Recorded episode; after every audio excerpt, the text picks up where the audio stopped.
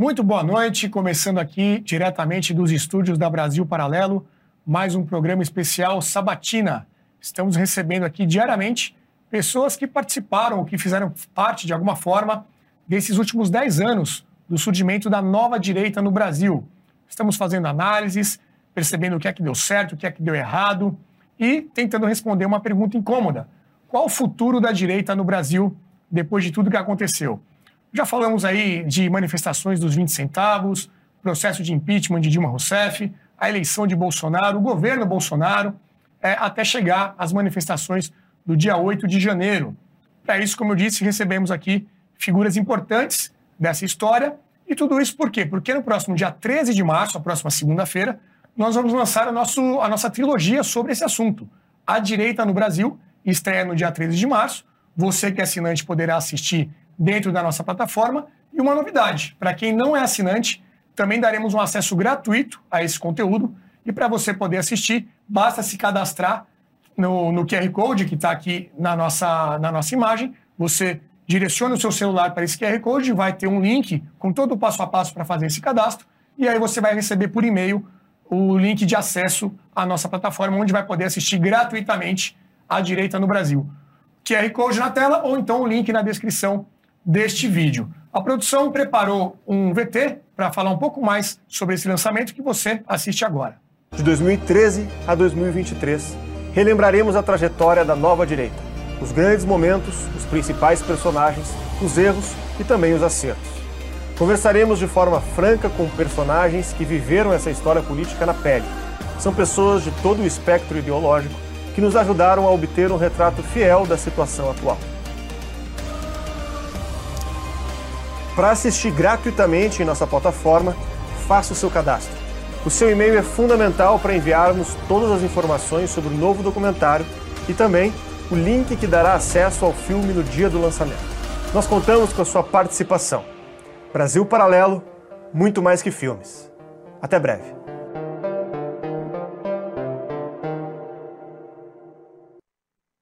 É isso aí, imperdível, né? Para comandar nosso papo aqui, além de mim, estará comigo Henrique Viana, sócio fundador da Brasil Paralelo. Boa noite, Renato. Boa noite. Lucas Ferrugem, também sócio fundador. Boa noite.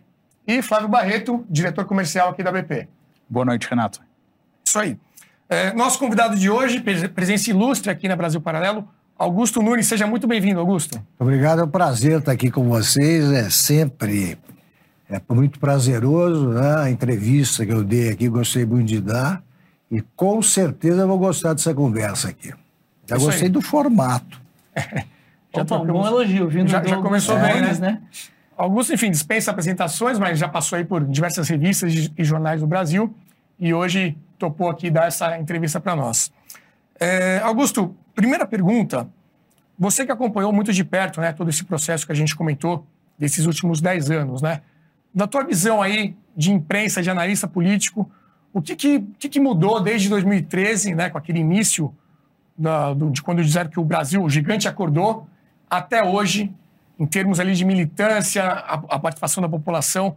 Qual é a tua visão do engajamento das pessoas com política de 2013 e hoje, 2023? Eu achei muito impressionante a velocidade uh, desse curso intensivo aí que o brasileiro fez para saber que é importante participar da política e que quem decide o destino de um país é o povo.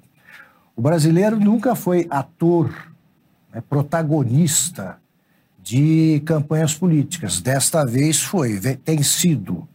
Já foi, sobretudo, em 2018 e desta vez. Antes o povo votava, vota ainda, né? O povo vota em pessoas.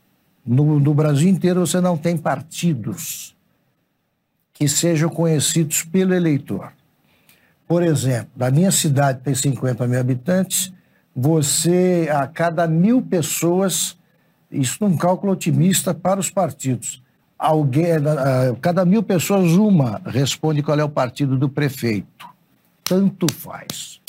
Tanto faz. Para o governo do Estado, também não é tão relevante o partido. Quando você tem uma dicotomia, aí você. O importante são, de novo, os personagens. porque você teve aqui janismo e ademarismo, não eram partidos, eram pessoas. E o ismo acaba quando o sufixo morre. Vai como acabou o brisolismo. E como vai acabar assim o lulismo? É o lulismo que existe. O PT poderia ter sido um partido, se transformou numa seita, a meu ver, porque tem um condutor é o aceita que tem um único Deus, que é o Lula. Não tem o sucessor, porque nenhum populista deixa sucessor. Eu sei porque eu sou filho de político e o meu pai, eu nunca, eu não sei quais foram os partidos pelos quais ele passou. Eu me lembro que ele foi porque fizeram o bipartidarismo, ficou fácil. Ele era do MDB. Disso eu lembro. E eu já era adulto quando ele foi pelo PMDB, pelo MDB. Ele foi prefeito quatro vezes. Ele era prefeito do PTN, PR, então, o que, que esses partidos significavam? Nada. Ele era o, o, o chefe do grupo, que foi janista. Quando o Jânio Redonçou deixou de ser, era um grupo que o seguia. E ele se elegeu quatro vezes. Ele nunca se esforçou é, de verdade para escolher um sucessor que pudesse ameaçá-lo. Populista não faz isso. Você gosta de ganhar a eleição com o cara que você apoia, mas não faz muita questão não, porque ele pode crescer e tomar a tua liderança. Foi o que o Lula fez com o PT. Não existe a tal esquerda. É uma federação de grupos e você não tem sequer é o cara que possa se dizer assim, o comunista para valer. Você tem é, comunistas que nunca leram um livro, uma, um livro qualquer teórico sobre comunismo. Eles vagamente acham, não, gostam do regime venezuelano, gostam do cubano e tal. Mas se você começar a conversar sobre as origens da coisa, sobre como foi a União Soviética, eles também não sabem. Então seguem pessoas. No Brasil, começou a acontecer. O, o, que eu sempre notei é que, sobretudo de uns 10 anos para cá, o povo começou a entender política porque começou a surgir, começaram a surgir as pessoas que se diziam de direita. Nos anos 90, o, Luiz Eduardo Magalhães deu uma entrevista para Playboy, em que o entrevistador, a certa altura, falou: qual é a sua ideologia? Ele falou: pode botar aí que eu sou a direita brasileira, que não tem mais ninguém. O Maluf se disse de centro-esquerda. Os partidos, com PR, PR, você vai ler lá com lupa. Ah, o programa deles está lá, centro-esquerda. Eles são de centro, eles têm horror a ser de direita, coisa que o brasileiro, na prática, sempre foi. Sempre foi. Você pega isso pela imprensa a Veja, o Estadão, eles sempre foram, sempre foram publicações de direita e eram recordistas aí em tiragens tal. Quando eles abandonaram nesse período agora, de 2013 para cá, mudaram de linha, eles deixaram na orfandade os caras que estão aqui na Brasil Paralelo, estão na Oeste. Então, você tem o mundo, no mundo inteiro par, é, partidos procurando eleitores. Aqui você teve e ainda tem eleitores procurando um partido que o represente, o Partido da Direita Democrática, que só mostrou seu rosto agora. Em 1968, eu entrei na Faculdade Nacional de Direito, era o olho do furacão. E fui, no primeiro ano, eu me elegi terceiro vice-presidente da chapa. Era uma chapa ligada à dissidência comunista, da, dissidência Guanabara. O, o candidato de oposição era ligado ao PC do B. E a direita era o partidão, PCB. Não existia uma direita que não fosse comunista.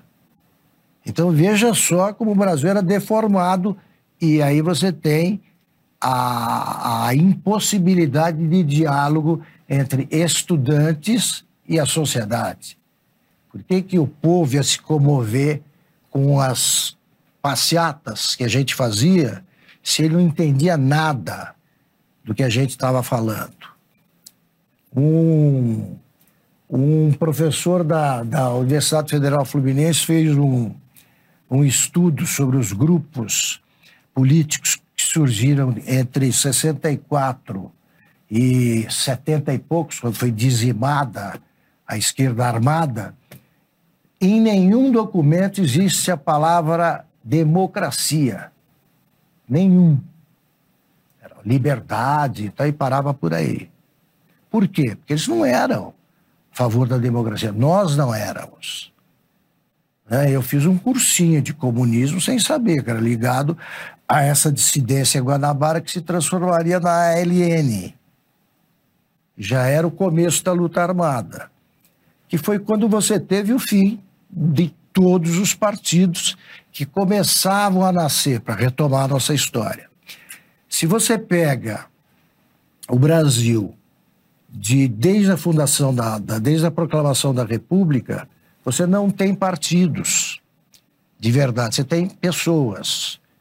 O único partido da República Velha era o PR. Aí você tinha o PR Rio Grandense, PR Mineiro, PR Paulista, que eram grupos que rivais frequentemente. Mas por que, que mesmo que por oportunismo, nenhum partido identificou, então, esse anseio de direita da população? Para pra... mim é estupidez. Para mim é estupidez. É, é, a propaganda esquerdista, ela... É, o jeito não se dizia, de, o que não se dizia de esquerda, não se dizia de direita. Ele dizia, eu não sou esquerdista. Uhum. Mas ele não dizia, portanto, eu sou de direita. Eles eram de centro, o que não existe. Porque você tem no mundo inteiro um partido que representa a direita democrática, que é a direita que se exclui a turma que quer a intervenção militar. Você tem brasileiros que defendem a democracia, a liberdade, estão preocupados com os presos políticos, não querem golpe, querem ganhar a eleição. Mas você tem o que atrapalha também a formação, essa união da direita e uma reação mais altiva ao, à derrota eleitoral, o que impede é que esses caras de direita so, encararam a derrota como, como eh, sofreram uma ressaca que não passa. Eles uh, jogaram tudo da eleição que tinha que ganhar. Ia ganhar, se perdesse, era um problema das urnas eletrônicas e o Exército resolveria. Então, veja só. É única. Aí eu admito a palavra negacionista. O brasileiro foi negacionista nisso aí, não pensou na possibilidade do Lula ganhar. Eu sempre pensei pela frente que se formava e também, sobretudo, aliás, quando entrou em cena o, o Tribunal o Supremo. Então foi completamente desigual a disputa. Mas o Bolsonaro, por saber que isso aconteceria, deveria ter estimulado o pessoal assim, olha, nessa linha, vamos ganhar por uma diferença tal que vai, é, vai se repetir o que houve em 2018. Em 2018, o Supremo não foi tão radical e, e, parcial como agora. Mas também não foi simpático ao Bolsonaro. E ele ganhou. E aí eu pergunto, por que, que o Tarcísio ganhou em São Paulo? Porque soube falar uma linguagem que atraiu esse pessoal que acabou votando no Lula sendo conservador. O Lula teve muito voto conservador. Teve o voto Lula-Tarcísio? Teve. Teve. O Tarcísio, ele conseguiu mostrar que ele era mais eficiente né, do, que o, do que os adversários. Isso é importante numa disputa política. Mas o Bolsonaro errou demais. E a direita se confundiu com o Bolsonaro, por não existir o partido. Esse é o problema. Um, você já conseguiu fazer um balanço é, passada já aí dois, três meses, do balanço do governo Bolsonaro? Ah, sim. Positivo, Primeiro, pontos positivos, pontos negativos. Foi o mais perseguido dos presidentes que eu já vi. Né? Eu não era, eu era criança demais quando o Getúlio se matou, mas nem o Getúlio foi tão perseguido. Porque o Getúlio também era defendido por uma turma muito combativa. E ele soube tarde demais que ele tinha um apoio popular, que se manifestou no enterro, né? Depois da morte. Os vencedores tiveram de se esconder. O Bolsonaro foi muito mais perseguido. Na campanha do Getúlio, um jornalista cobriu a campanha dele. O Samuel Weiner, que estava trabalhando num grupo jornalístico, que eram os associados, contra o Getúlio. Por isso é que ele terminou a campanha, o Getúlio falou, o que, que aconteceu, Gui? Só você me acompanhou? Eles se conheciam. E aí ele falou, olha, presidente, a, a, a, a, imprensa não elege ninguém, tanto que o senhor ganhou, mas atrapalha o governo. Atrapalha muito. Naquele, naquela época era jornal que atrapalhava. No caso do Bolsonaro, a imprensa perseguiu. Perseguiu. No Getúlio, eles atacavam muito. Aqui, eles inventaram crimes futuros. Bolsonaro vai acusado de ser homofóbico, sem que tivesse acontecido nada. Né? Misógino, não aconteceu nada. É, quer dar o golpe, não fez nenhum movimento para isso. Fizeram em nome dele agora no fim, mas não, ele não articulou nenhum golpe. Fala em golpismo, agora uma multidão de civis desarmados, não dá golpe nenhum. O Bolsonaro falou o tempo todo nisso, esquecido, que aí eu retomo esse tema do Exército. O Exército se tornou profissional. Eu conversei com o, o, o Augusto Heleno, eu falei, eu queria confirmar a minha impressão. O pessoal vive falando em 64, eu, eu não vejo semelhanças entre os dois exércitos, as, as, Forças Armadas de um tempo e outro. Por quê? Naquela época você tinha as famílias militares, os irmãos Geisel, os Médici, famílias militares, o, tem sobrenome, o Andrada Serpa, que eram da elite, sobretudo gaúcha e nordestina, que eles botavam um filho, os coronéis lá botavam um filho na política, um filho no clero e um filho na. na. Eu estava falando da. militar, amor? Militar. Um filho era general, outro bispo, outro político. Era assim. Isso acabou. E eles ouviram desde 64, desde é, 84, que o exército não tem que se meter em política.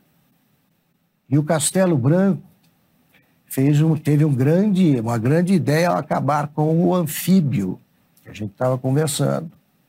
Porque não é possível, você tinha o, o, o, o Partido Verde Oliva, ele começa a se manifestar da República, ele é o primeiro e o segundo presidente, militares. Em 2010, o Hermes da Fonseca era marechal. No, nos anos 20 surgem os.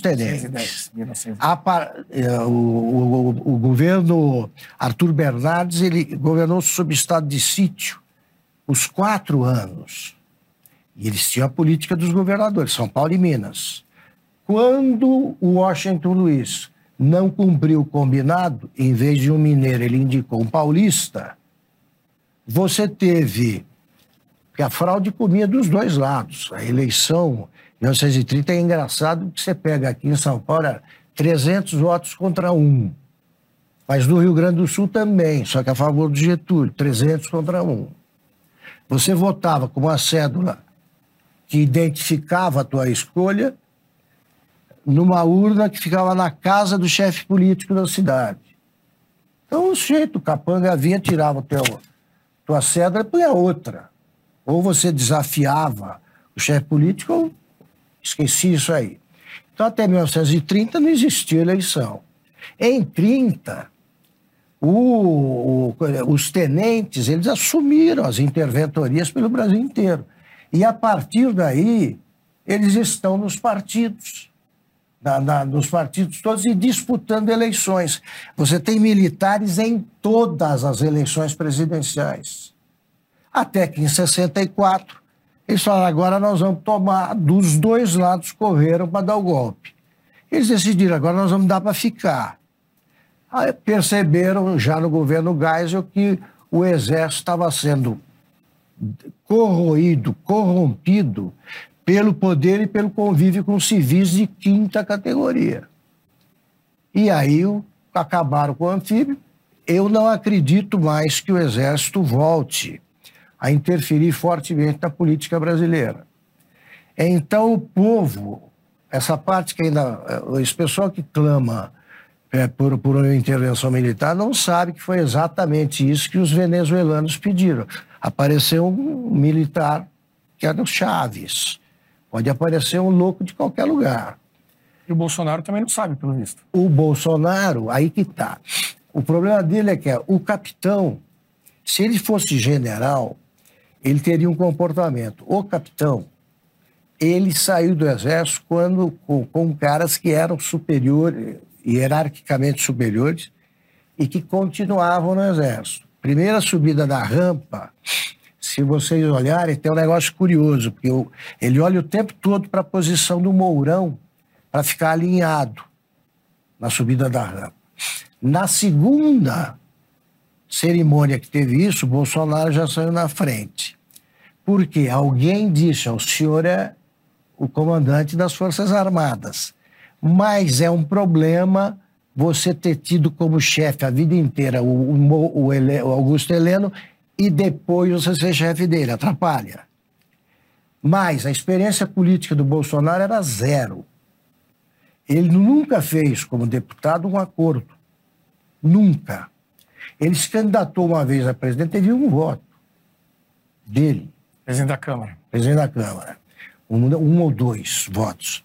Ele não assinava listas do cara que vai apresentar um projeto, que é uma coisa normal no, no Congresso. Eu assino a tua, você assina a minha, para eu ter quórum para apresentar. Então ele não sabia o que era fazer política, porque ele não era identificado com ninguém, nem com o Centrão. Nem com o Centrão. Ele começou, aí já estou falando dos erros do cara que simbolizou a direita. Né? quando ele ganha, era o mito. Mito. Se ele faz um ministério técnico, ele faria um puta governo, só que ele não conseguiria governar, né? Ele precisou se entender com o, o, o Congresso, como tiveram de se entender todos os presidentes de 30 para cá. Tanto que você tem a história da maldição dos 40, né? Os três presidentes que tinham menos de 50 anos caíram porque brigaram com o Congresso. Jango, Jânio e Collor. Brigar com o Congresso é coisa de quem não, eh, quem não conhece jovem. o Congresso. não pode. Você aprende isso, precisa ter 50 anos para aprender. Então ele demorou para fazer o que o Lula já fez. Já fez, Lula não quer nem saber. Ou ele faz isso ou morre. Então, demorou para ter esse tipo de entendimento e demorou, não conseguiu, que deveria ter tentado desde o começo, formar um partido. O que falta à direita, que finalmente mostrou seu rosto, ninguém se dizia de direita, como eu, dei, eu falei, por isso eu mencionei o exemplo do Luiz Eduardo, uhum. agora a direita fala que é de direita e entendeu que isso é civilizado, que quem fez as grandes transformações foi sempre a direita e que a esquerda falhou no mundo inteiro, sobretudo a extrema esquerda. Então a gente tem, com a imprensa que nós temos, ela está acabando. A imprensa tradicional está acabando. O Estadão está com 50 mil exemplares. Quando eu dirigi no, é, na virada dos anos 80 para 90, tinha 500 mil e era pouco porque o Brasil tem 15 milhões de analfabetos. E numa cidade de 15 milhões, era basicamente aqui que a Folha e, a, e o Estadão vendiam exemplares, a gente vendia é, 200 mil exemplares numa cidade que tem 10 milhões. Então, era pouco. Havia tempo para crescer, não foi só a chegada da tecnologia, da internet, das redes sociais, não Incompetência e a, é, a mudança da linha editorial. Da linha editorial. O Brasil, ele segue a linha, historicamente, a, a percorrida pela Veja. Aí você pega a Veja, quando ela muda de linha, agora ela vem caindo, caindo, tá, sabe com quantos? 90 mil exemplares, chegou a ter 1 milhão e 200. Porque ela entendia o seguinte: conservador, coisa que a direita não sabe explicar, os políticos de direita. Conservador é conservar valores que são eternos, porra. Por exemplo, ser honesto. Por exemplo, respeitar a liberdade. Então, não, conservador não é careta. E a direita deixa colar isso aí, a favor da, da trabalho escravo, é, a favor da pobreza, não tem nada disso. A As direita. Identitárias. A dire, exato. É, a direita tem de mostrar o seguinte: a gente não quer essa bobagem de todas tal, porque essa língua aí ela se faz sozinha. Se faz sozinha.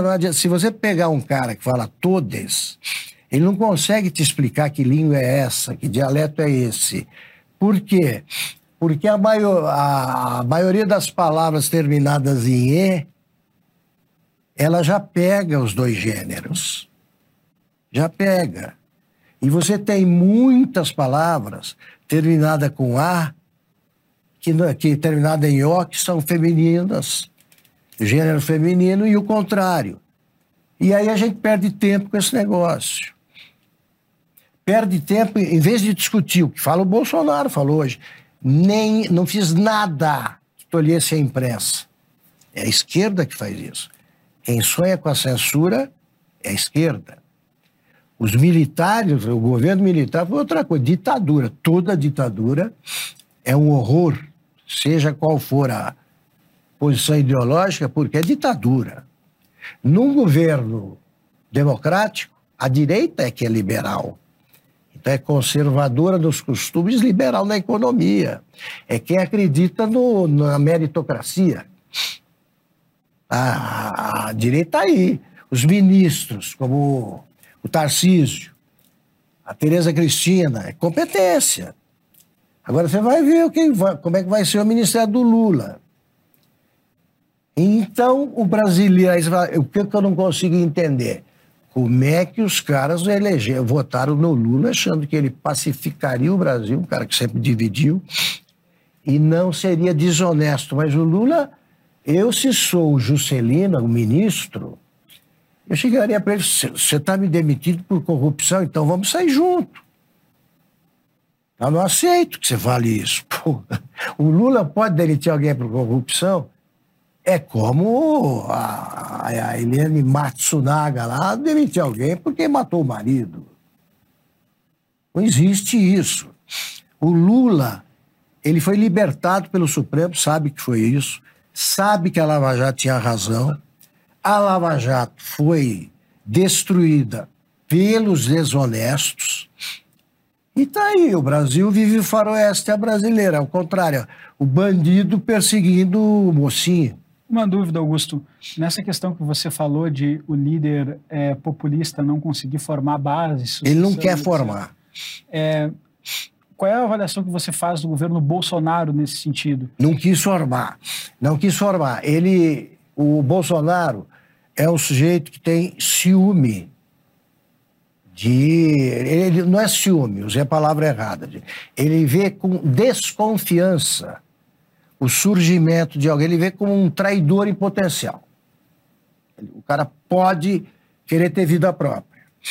Por isso fizeram sucesso e trabalharam em paz os técnicos, que acabaram ganhando a eleição, como Tarcísio. Tarcísio, ele não ficava em Brasília, não fez, foi candidato a pedido do Bolsonaro. Mas o Sérgio Moro, que também não tinha experiência política, inábil, ele chega e deixa claro que tem ambições políticas, aí você já tem um homem desconfiado por natureza e que só ouvia os filhos. Por só ouvir os filhos, ele ouvia a si próprio, porque ele é que criou. Meu pai, quando a gente conversava com ele, dava palpite, terminava, ele falava assim, tá, tá anotado o que vocês pensam, só que quem tem voto sou eu. Eram os três irmãos e a gente dava palpite bem de leve. Agora, se a gente falava, falasse tudo que ele queria ouvir, você está no melhor dos mundos. Então você teve brigas inúteis, brigas inúteis. O Bolsonaro errou o alvo, não se briga com jornalista. Tudo que jornalista vaidoso, todos são, quer ser citado pelo presidente. Então ele torna a famosa Vera Magalhães. Né? Para quê? Briga com a imprensa, então. Briga com os patrões. Ele não ouvia. Ah, eu falei várias vezes para ele: olha, eu, eu acho que o senhor, para definir numa frase, o senhor é o tipo da pessoa que gosta de atravessar a rua para pisar na casca de banana da outra calçada. E ele ri e fala: é verdade. É verdade. E ele e continuava. Você acha que somou, você acha que o saldo foi mais negativo que positivo? Ou Não, você acha que... ele fez um grande governo, um grande governo, deixou a herança muito boa, mas é, é, um governo que tratou de, de, de se prejudicar por erros banais desse tipo. O Sérgio Moro, qualquer outro político, olha aqui, você vai ser o ministro da próxima da, do Supremo. Se você lá manteria. Não tinha que brigar para de Polícia Federal. Faz um acerto. Bolsonaro é um homem honesto. Isso conversei com deputados que o conheceram, deputados inimigos dele. Olha, não entra nessa de grana, não. Claro que houve a rachadinha, há em todos os gabinetes. O que eu sugeriria, o que eu teria feito, chegar para o meu filho lá e falar que cargas ao mar, alguém vai ter que ser jogado aí para a viagem continuar. Admita que pegou, diz que todo mundo faz isso, se você cometeu, que não é um pecado na Câmara, devolve o dinheiro, e você não pode ser punido porque foi um crime que aconteceu na, na, na, em outro cargo. A lei não permite que você perca o mandato. Ele tem que fazer isso. Eu cheguei, esbocei a sugestão, aí o cara falou, ó, não, mas comigo não aconteceu nada. Eu falei, bom, estamos falando seriamente aqui. Se você não quer falar, por que eu falei isso aí? Porque na Câmara Municipal de Taquaritinga tem rachadinha. E o PT. O líder da lista agora está no governo, né? E o PT oficializou a rachadinha, você tem que pagar tá por emprego. Né? 20%, 30%, oficializou.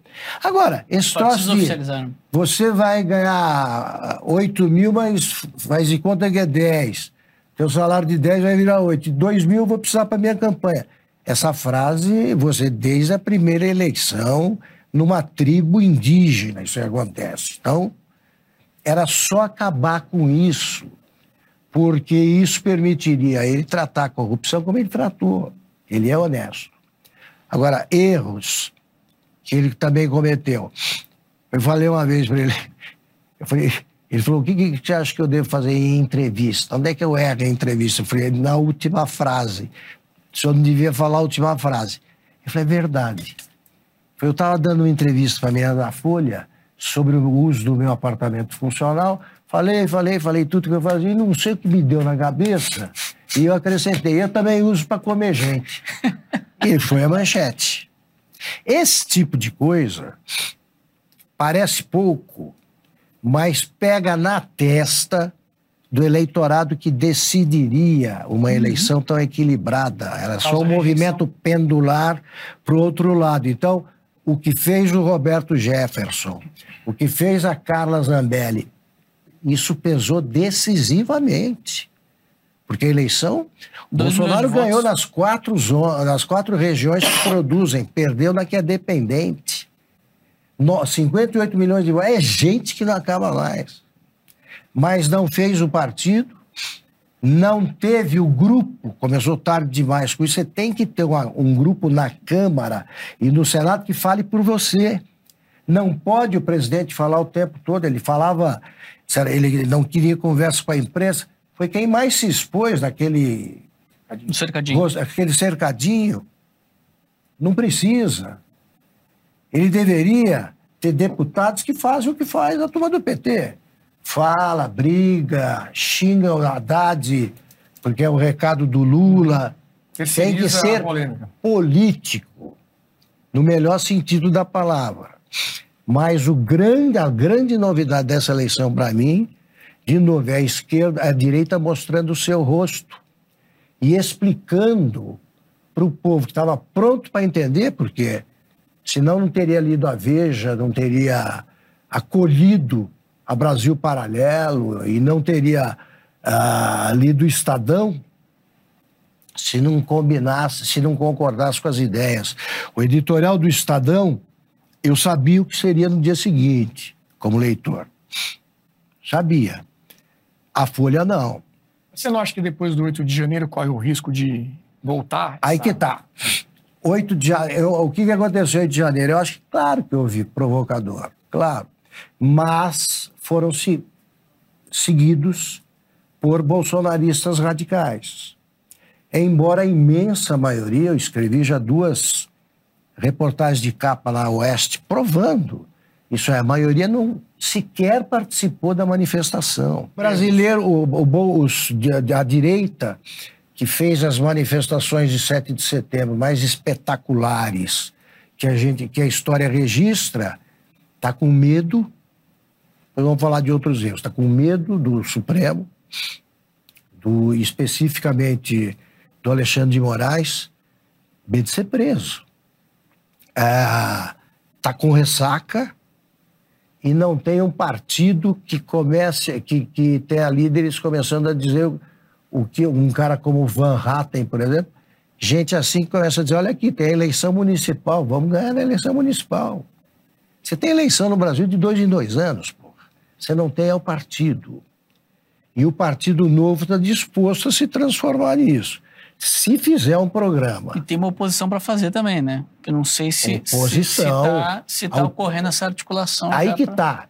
O que me dá, o que, o que, que me anima nesse caso? Eu também procuro extrair a parte boa. Não há lugar para dois mandando, não. O Lula e o Alexandre não vão ser parceiros. Não tem como. O Supremo acha que fez um tremendo favor pro Lula e fez. O Lula, ele é capaz de botar na cabeça que é inocente. É tão cínico que ele é capaz de acreditar no que diz. Ele age como tal o Lula está fazendo, tá? ele fala, o governo Bolsonaro não acabou. Tá atacar, é atacado todo dia. O Brasil não cresceu, tá? eles só falam do Bolsonaro. O que também mostra a força do Bolsonaro. Agora, se o, Bolso, o Bolsonaro precisa parar com a desconfiança e entender que, neste momento, ele é o nome mais significativo, claro, é ex-presidente, mas ele precisa dividir a liderança com pessoas capazes de criticá-lo. De criticá-lo. Eu dizia isso, eu não criticava, nem estava engajado no governo, eu fazia constatações jornalísticas. Que eu, como eu faria para qualquer um. Eu estava torcendo para o governo dar certo. Mas eu fazia consciente de que não ia interferir, não ia influenciar nada. Porque eu já soube desde o primeiro momento como é que era o temperamento dele. Você acha então que ele volta, mas não muda muito o jeito de conduzir a coisa? Ou você Eu que ele- acho que ele pode que voltar uma seria um grande erro se ele fosse para outro partido. Mas eu acho que o destino da direita é assumir o poder é, é, num período de no máximo 20 anos e ficar muito tempo, porque é a que tem o programa correto para o Brasil. Você hoje tem agora? tudo desbalanceado, você não tem agora. Você tem uma ditadura do Supremo, não é nenhum exagero. É, é como um jogo de vôlei. Né? Política é isso aí, sobretudo quando você está lidando com autoritários. Tem hora que você ataca, tem hora que você defende, tem hora que você joga a bola num jogador adversário porque ele está inseguro, e tem hora que você perde tempo. Mas você não Você pode parar o jogo. voltar, ela fica 20 anos. Não, Não, Fica um de- tempo, fica um tempão como ficou. O Brasil foi conservador e liberal na economia durante o Império. Durante a, a, a República também. Também não houve, nunca colou um governo de esquerda aqui. O, Bra... o São Paulo, que é o estado mais moderno politicamente, não vota na, na esquerda. O PT não consegue eleger um governador, pô. Não adianta. Aí você diz, mas não estou achando que paulista é melhor que ninguém, não. Aí os caras falam, mas em São Paulo elege. Sim, mas São Paulo é a segunda maior cidade de qualquer estado brasileiro. Se você pegar os migrantes e uhum. separar. Você está colônia baiana em São Paulo, tem mais de um milhão. Então você já tem. São Paulo é um mosaico do Brasil que é diferente do estado de São Paulo, que esse é conservador liberal. O interior. E é um estado que se meteu em revolução. Brasil, o brasileiro não é tão pacífico, não. Tivemos as revoluções no Rio Grande do Sul, que é guerra civil. No Rio Grande do Sul ocorreram guerras civis. E em São Paulo também. 32 foi guerra civil. Todas as cidades paulistas têm um nome de rua com um, um cara que morreu na Revolução de 32. Então você percebe que à medida em que você informa, eu acho que o governo de a direita tem que apostar tudo na educação e na informação, que é o que a gente tenta, porque o, o é por aí que você escapa desse obscurantismo, né? Nós conseguimos passar, nós, estou dizendo, conseguimos passar a mensagem para o eleitor de que o Senado era importante o leitor aprendeu nessa eleição que o Senado era importante. Está aí o resultado da eleição. Se não fosse só uma cadeira por Estado, teria uma virada no Senado considerável. O Senado conseguiu assinaturas suficientes para essa CPMI do 8 de janeiro facilmente. E não conseguem tirar voto, não. Na Câmara o governo essa, pode. Você acha que sai a CPI acontece? Eu não, eu estou desconfiado ainda da Câmara. Mas eu acho que já é um sinal de que o povo entendeu. Daqui a quatro anos, eu cara, porra, quatro anos é muito tempo. É um, na nossa vida é. Lamento, eu passei a vida na oposição e com uhum. ditadura. Mas é um tempo histórico, não é nada. Minúsculo. Hoje você olha, não, Getúlio ficou 15 anos, parece que não foi nada. A Revolução de 64 durou 20. É um tempo que. Eu votei pela primeira vez para presidente da República com 39 anos, eu era diretor do Estadão. Não existe isso. E ainda sobre, só sobre um, um, um ponto do, do, governo Bolsonaro que é, que é interessante. O, você acha que, falando de Supremo, você acha que acertou ou errou nas escolhas? Porque você fala, você fala que o povo hoje entende Senado, etc e tal. Não parece, até pelo que acompanhamos de repercussão, que era exatamente a escolha do povo, principalmente o, o, o Nunes. Errou. É. Teve o Nunes e o Mendonça. Não, e o pior é que o Nunes foi lá para reivindicar uma vaga no Superior Tribunal de Justiça. Na conversa e, com ele. Né? Ele teve a, a, o encontro marcado porque ele queria pedir uma. Ele era candidato a uma vaga no STJ. Foi lá, começaram a conversar, o Bolsonaro. Ele falou tudo que era música para o Bolsonaro. O Bolsonaro ficou tão entusiasmado, pediu uma reunião. Não sei se com o não foi com o Toffoli ou com o Gilmar, mas pediu uma reunião já para apresentar o cara. Ele foi pedir uma vaga, saiu com outra. Muito bem. Você vai ser deputado, sai senador. E o outro, você é um caso.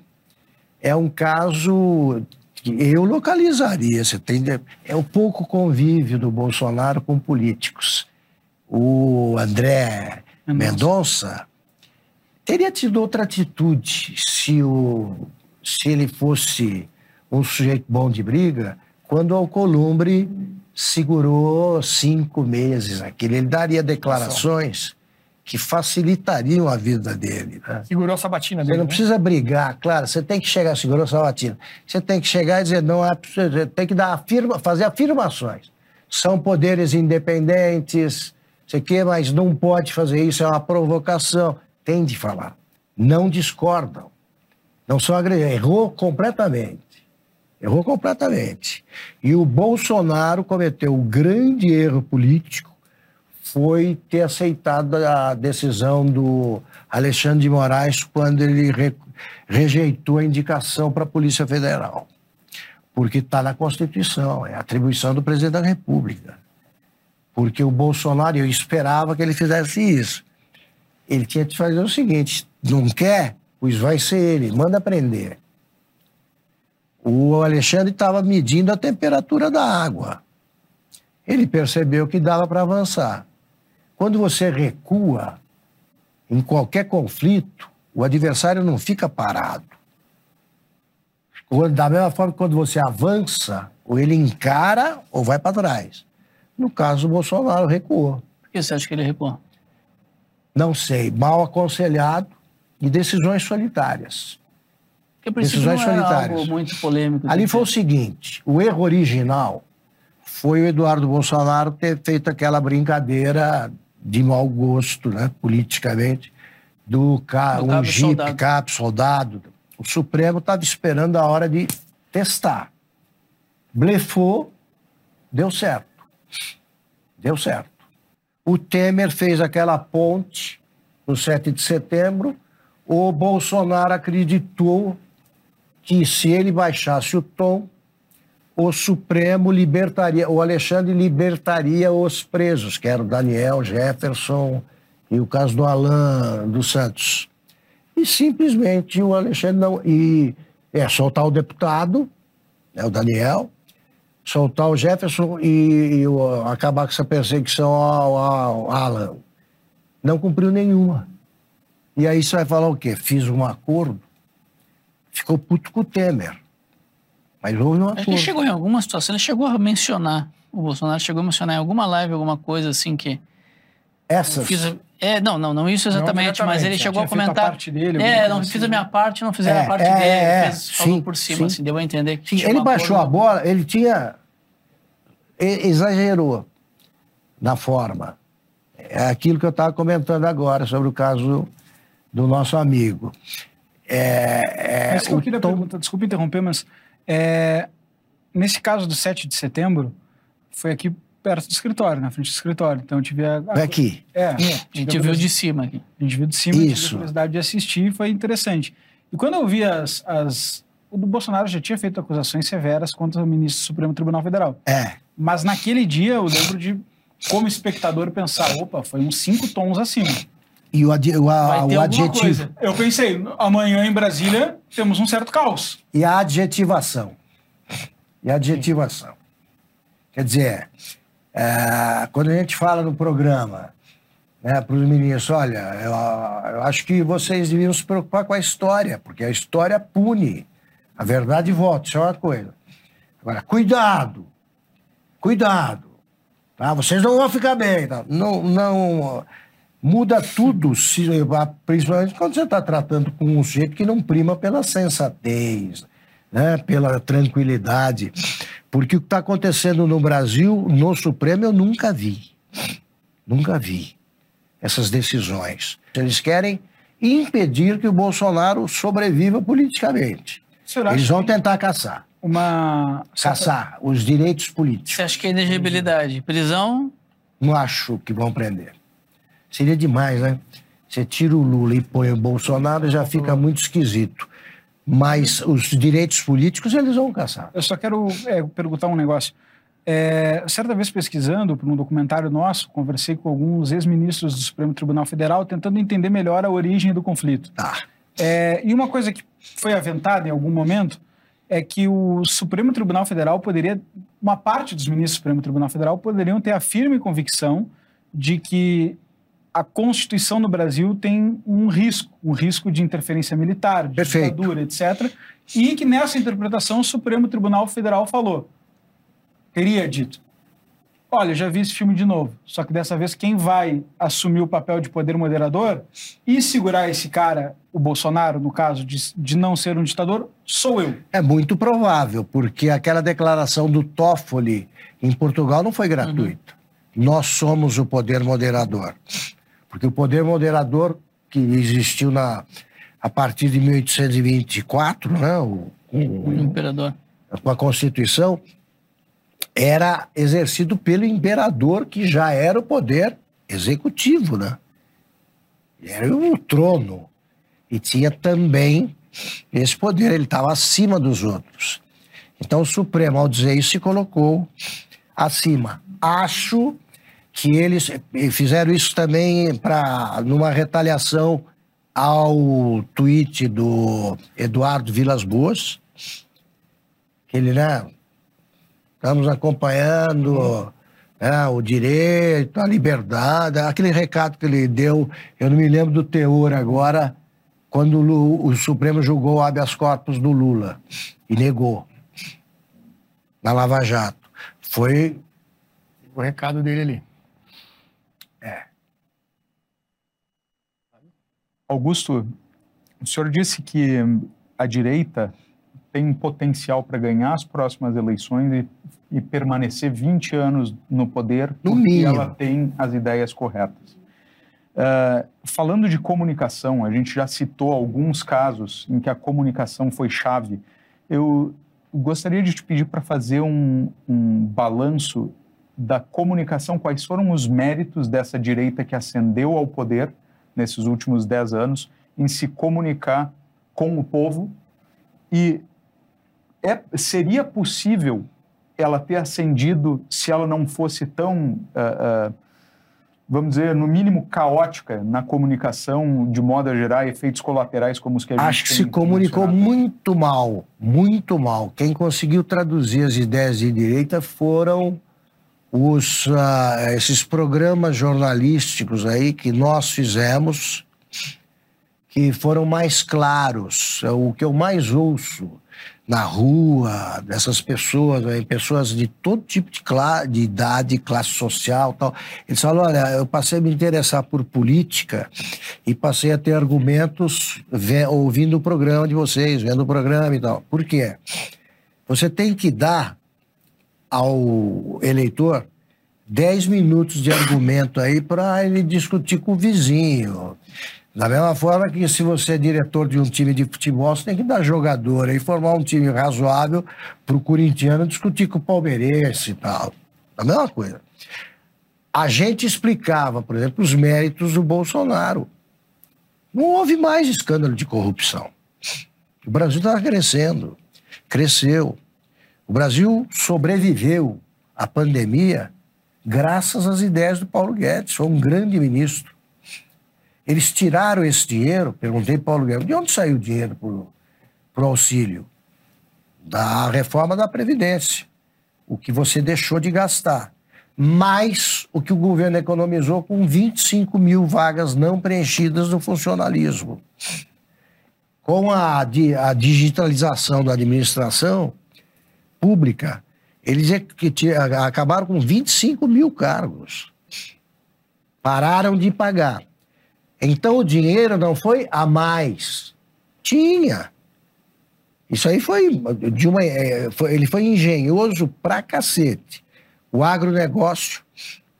O agronegócio é o petróleo do futuro ou do presente, já se alimenta.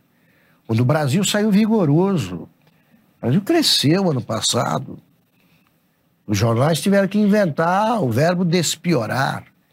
Não elogiaram nada do Bolsonaro e perseguiram. E perseguiram. Hoje, essa história das joias, tem que investigar. Só que esqueceram que o Lula pegaram aqueles itens lá, 170 e, e tantos, num cofre em nome da Marisa Letícia e do Lulinha, do Banco do Brasil. Eles já estavam com as, com as peças. Os jornais nem lembram.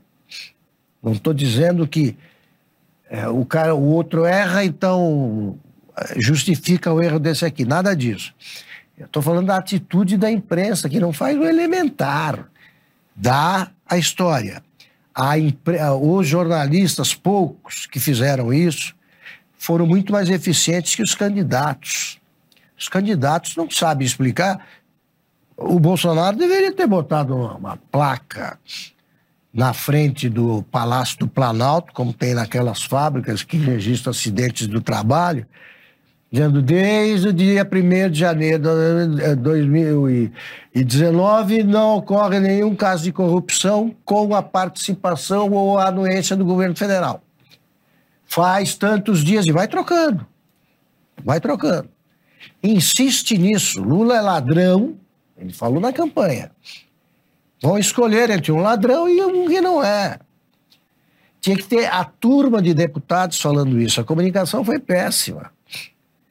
Foi E- péssima. E nessa linha, é, o senhor acha que se, se Bolsonaro é, foi justamente a comunicação que gerou essa força a ser reconhecida, que é o antibolsonarismo? E pergunta um. E a segunda, é possível esse antibolsonarismo ser revertido é, num antidireitismo novamente? Não pelo seguinte, o antidireitismo, o Brasil é tratado pela imprensa, ele tem três pernas, onde todos os países têm cinco. Aqui você tem a esquerda, a- o centrão, você tem ideia, a esquerda, o centrão e a extrema-direita. Quando em qualquer país você tem extrema-direita, direita, centro, esquerda e centro-esquerda. Não tem. O Boulos é a mesma coisa que o Alckmin. Não existe isso. Então não vai resistir, essa frente aí não sobrevive, já está derretendo. Você vê hoje o, o, Passamos um vídeo do Alckmin do lado do Lula e o Lula dizendo: quem se portar mal, quem cometer qualquer. não- o Lula até agora, desde que assumiu, não usou a palavra corrupção nenhuma vez. Nenhuma. É a criptonita verde do super-homem. É, é a palavra corrupção. Por quê? Porque ele não pode falar isso aí. Ele não pode falar isso aí. Estava o Alckmin ouvindo. Passa pela cabeça do Alckmin, não que dê remorso. Mas ele lembra, porra, eu fui falar aquele negócio de voltar à cena do crime, e agora eu estou vendo o crime continuando. Porra, já de- descobre, não, não, não examinaram nem a ficha das pessoas. Já tem o cara lá viajando com o avião na presidência. Pequenos delitos. Mas quando você tem a Glaze Hoffman, né, que tem 300 pseudônimos, eh, codinomes lá na, na, na Odebrecht, ela falando que o ministro precisa sair para fazer o contraponto ao. Foi candidato a governador aqui de São Paulo, também, que é ministro agora. o- Ah, O França? Márcio França? Não, esse Alexandre Padilha. Padilha. Chega, não, peraí, tem que provar o. o a- você tem que provar que ele é culpado? Sim, mas está provado. Tá provado. Ele pegou uma diária por uma viagem que não era oficial. E, e você acha que a imprensa está como nesse início? Como é que você, A você imprensa avalia? está confusa e vai ficar. Vai, a imprensa está completamente esquizofrênica. Você citou várias vezes a imprensa nas respostas. Qual a tua avaliação sobre a imprensa hoje? A imprensa, ela deixou de, de ganhar eleição, né? nunca, nunca definiu uma eleição. Ela atrapalha o governo, atrapalhou demais o Bolsonaro. Mas é uma imprensa que está em decomposição. Ela está perdendo a credibilidade. Essa queda da, da tiragem né, não compensada pela, pela, eh, pelas edições digitais, isso é uma morte. É, na soma, eles É a caindo. morte, Na soma mas ela físico tá caindo. pauta ainda as TVs. A Rede Globo, existe uma região, a- a- a- milhões aí de quilômetros quadrados do Brasil onde só chega a Rede Globo. A informação que chega. E a Rede Globo esteve em campanha. É patética aquela cena e quando terminou, veio o resultado da vitória do Lula, eles se cumprimentando como quem participou da campanha. A redação do Globo. Se abraçam. Tá, militaram.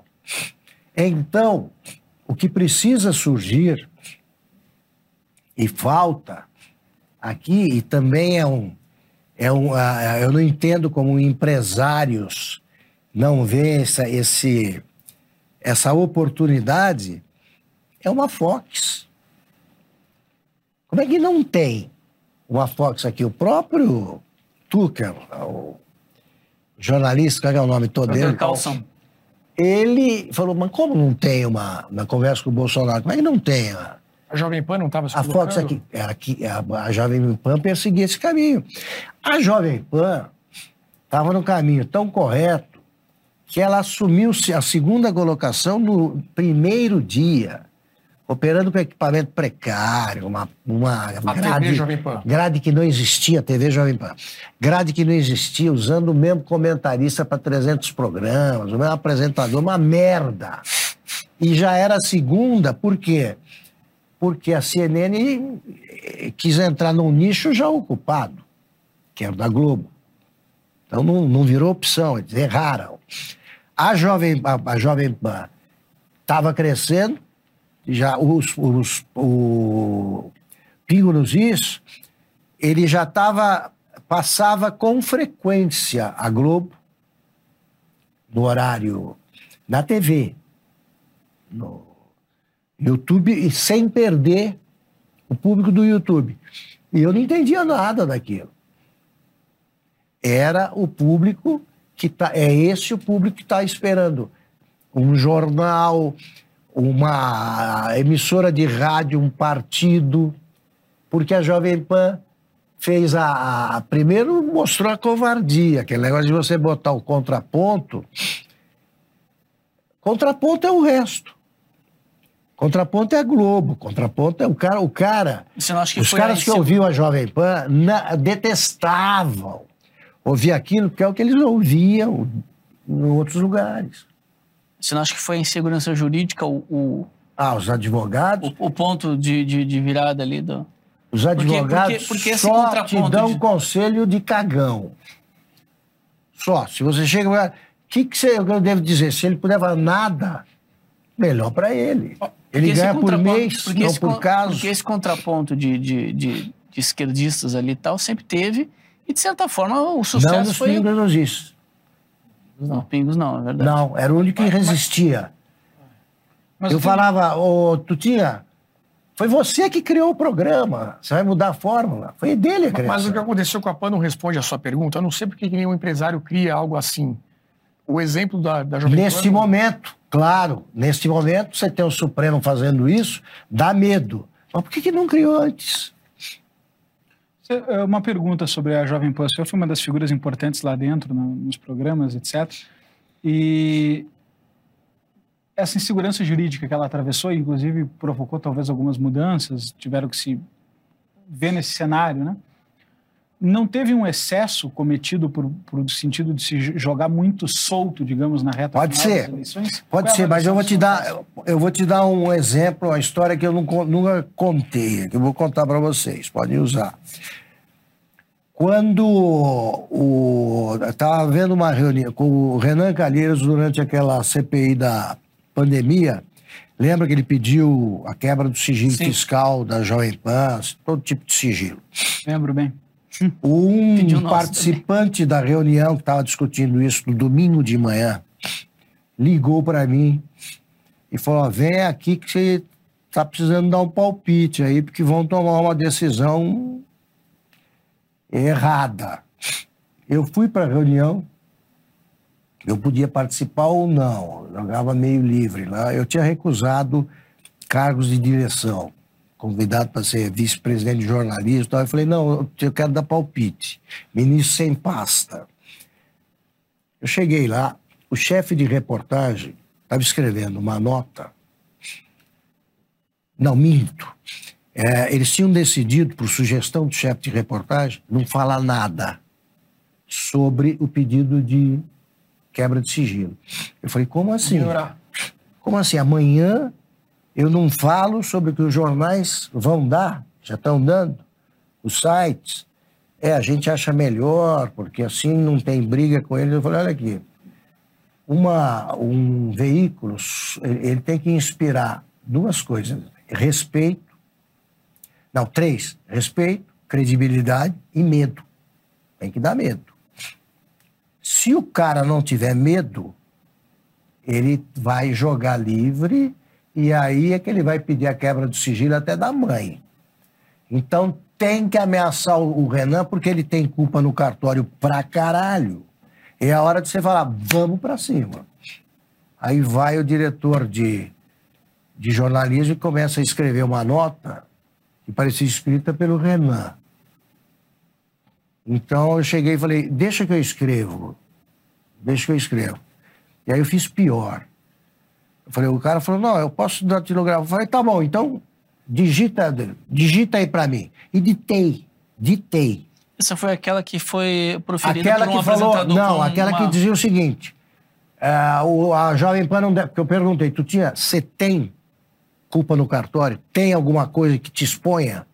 Ele falou, não. Então tá. Eu falei, "Va- vamos por essa. Eu- eu Pode tentar quebrar, que nós vamos pro pau e queremos também, vamos investigar a vida do Renan, vamos ver se ele tá bem nisso aí, vamos mostrar quem é. Ele disse que a culpa era da secretária, lembra? Desta vez, consultaram o advogado para saber o que, que devia fazer com o Pingo nos Is, que era o programa mais visado. Só fechando essa primeira parte aí, retiraram o pedido de quebra de sigilo da Jovem Pan. Retiraram. Voltaram atrás. Voltaram atrás. CPI. vocês entraram A também, gente entrou. Na mesma ameaça. Então a gente foi para essa, retiraram. Perfeito. Aí, Sempre eu defendia o confronto num primeiro momento. Aí você testa a força. É evidente que se viesse um rolo compressor, tá... mas eu foi- sabia será que, que se foi- recuasse, eles iriam para cima. Não tinha jeito. No caso da, da Jovem Pan, Pingo a do tá Pingo nos Is, eu propus ao Tutinha que sus- suspendesse o programa. Em vez de botar um. um... Tutinha, ponta. suspende. Você está com medo disso. Ou deixa claro o que, que nós não podemos fazer. A reação foi bem profissional. Não podemos dizer isso. Eu não vou dizer. Eu não vou dizer. Porque eles falam, vocês querem acabar comigo, vocês querem me deixar pobre. Eu falei, eu não digo, agora eu preciso saber. Nós começamos a cobrar isso. Veio uma lista que eles atribuíram ao Supremo, ao TSE, dizendo que não podia falar que o Lula era ladrão, amigo de ditador, aquelas cinco coisas lá. E nós, de quem? Foi o TSE que fez? Eles foi. Ou foi o advogado? Não, foi o TSE tal. Tinha sido advogado. O TSE, para tripudiar, fez um vídeo dizendo: "Ó, nós não estamos censurando ninguém, não. É a Jovem que não está fazendo. Aí que eu aproveitei e falei um negócio que eu sabia que ia resultar na minha demissão imediata. Eu falei, ah, é? No programa, o cálculo deu nove segundos. Ah, é? Pode falar então isso aí? TSE não, não proíbe. O Lula é ladrão, amigo de. Então eu falei aquelas cinco coisas. Pronto, no dia seguinte, eu já estava fora, porque também eu não estou afim de trabalhar com censura, autocensura, porque eu não tenho saco para isso. Eu já peguei a censura do AI-5, porra. Trabalhei cinco anos sob censura, que era muito mais fácil que essa. Deixava explícito que não podia, o cara cortava. E a coisa mais castradora que existe. Eu não quero saber disso. Mas, se a Jovem Pan resiste, o peso que tem uma, uma empresa de 80 anos, 80, é uma empresa que, porra, para você fechar uma rádio, você precisa ter culhão e eles não pagaram para ver. Pode pegar, o Hélio Gaspar diz, ninguém resiste a um pente fino no imposto de renda porque você erra. Você erra na- no grupo Agora, se WhatsApp, pega meu telefone, piada eu lá. tô falando mal da minha mãe. O brasileiro fala mal da mãe, pô. Vai levar a sério isso aí? Eu acho que essa Tá insegurança... comendo alguém por telefone. Tem disso. Agora, É. o meu sigilo fiscal, não vão, não vão descobrir nada que o pessoal que me conhece bem sabe que eu tenho essa culpa no cartório. Mas eu acho que o Henrique tocou num ponto interessante, que é, até pela experiência com toda a CPI da Covid lá e tudo mais, o sigilo fiscal e financeiro, para quem anda dentro da linha, ele pode gerar uma necessidade de explicar alguma coisa, mas ele não gera medo. Não. Agora, Quando você vai para sigilo telemático, sigilo de e-mail, Ah, tá, de tá. WhatsApp, computador, fotografias, Tá. etc. Por conta do de contexto, cinco, seis tirar anos coisa do atrás, contexto. Você pode tirar, sei lá, uma piada do contexto e vazar para a imprensa. Esse é Não, o primeiro você ponto. pode é, pegar coisas absolutamente constrangedoras. Pessoais, e pessoais. tal, tudo isso. Pessoais. E aí tem uma- um terceiro ponto nessa análise que, que, que eu, olhando como sistema de incentivos, fico Claro. preocupado, que é quando você tem um conflito com uma CPI, você fala, vamos enfrentar. Congressistas, políticos tentando fazer palanque. Quando você tem com um juiz específico, um processo, Que prende. você fala, vamos enfrentar. Quando é com o Supremo Tribunal Federal, Ah, porque eu lembro das recomendações dos advogados em CPI. A CPI cria um relatório que vai para a PGR, que a É. PGR... Então, assim, o risco Só que, em si... olha, só que é o seguinte. Primeiro, se te pegar, você descobrir a tua vida sexual, é, se você não tiver nenhum problema... isso é limitado. Então, no Brasil pega bem. Tá pegando bem, sabe? Descobriu, ah, meu Deus. Às vezes estou conversando com mulher, eu falo assim, olha, para quem está nos ouvindo, tá, eu quero dizer que eu tenho orgulho, e brincando, porque eu não acho que tem nada grampeado. Eles não têm o direito de sair à rua sozinho. O Alexandre está andando com oito seguranças. Teu filho tem que ir com segurança. Você vai para qualquer cidade do exterior, qualquer que tenha um brasileiro, você corre o risco de ser insultado. Vai começar a incomodar a impopularidade, que aí o povo também está entendendo. Chega um momento em que você fica inconveniente. Ele é muito jovem ainda, né? Para os padrões do Supremo. Eu não imagino ele se aposentando com 75. Eu não imagino. É, o mandato dele Esse mais uns 30 cara, poucos anos. esse 30 cara, anos ele pode frente. ser amaldiçoado em vida. E eu tô falando como, olha, pegaram o Maluf agora. O Brasil não é tão lento, eu imagino, com o ministro do Supremo, pelo seguinte, o poder dele é moral. É moral. Se você chegar, se um cara chegar e peitar um ministro, ele, o, o Alexandre de Moraes, ele tem dois delegados e um grupo de agentes da Polícia Federal. Se ele tentar prender um general com comando de tropa e o cara fala, então vem, ele não vai. Não tem como ir. Se ele topar com um presidente recém-eleito e bater de frente, ele não tem quem chamar. E aí o presidente pode se valer da condição de do status de chefe das Forças Armadas.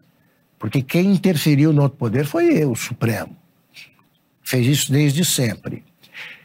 O problema é que os, o ah, os deputados não souberam fazer isso na hora certa, o Supremo, o Senado não fez porque o Rodrigo Pacheco está interessado na causa dele no Supremo, que é aquela de Mariana, porra, ele, ele é o advogado de Mariana, todos têm. Todos os senadores têm medo. Mas se surgisse um grupo de senadores que peitasse esses caras, o Supremo não tem o que fazer, é poder moral. Eles estão prendendo inocentes já há dois meses, porra. Eu fiquei preso quatro dias na aeronáutica durante a ditadura. A pior coisa do mundo é você não saber como é que vai ser amanhã. Você não ter contagem regressiva. Ó, faltam nove anos e não sei o que lá. Você não sabe o que vai te acontecer. Esses caras estão vivendo isso. Isso gera uma onda de ódio que o, o sujeito absolutamente impopular, quantos votos teria o Alexandre se candidato? Não acaba bem esse tipo de história. Não acaba bem, não tem como. A, a- a conversa está tão boa que fica difícil até fazer uma pausa aqui para lembrar quem está nos acompanhando que no dia 13 de março, segunda-feira agora, a gente lança é, A Direita no Brasil, uma trilogia que vai falar de muita coisa que está sendo lembrada aqui. A gente está com essa programação especial da Sabatina aqui no nosso canal no YouTube, justamente para já deixar todo mundo no clima deste nosso novo lançamento. E a produção preparou um VT para você saber um pouco mais do- do- dessa produção, que vem aí na segunda-feira.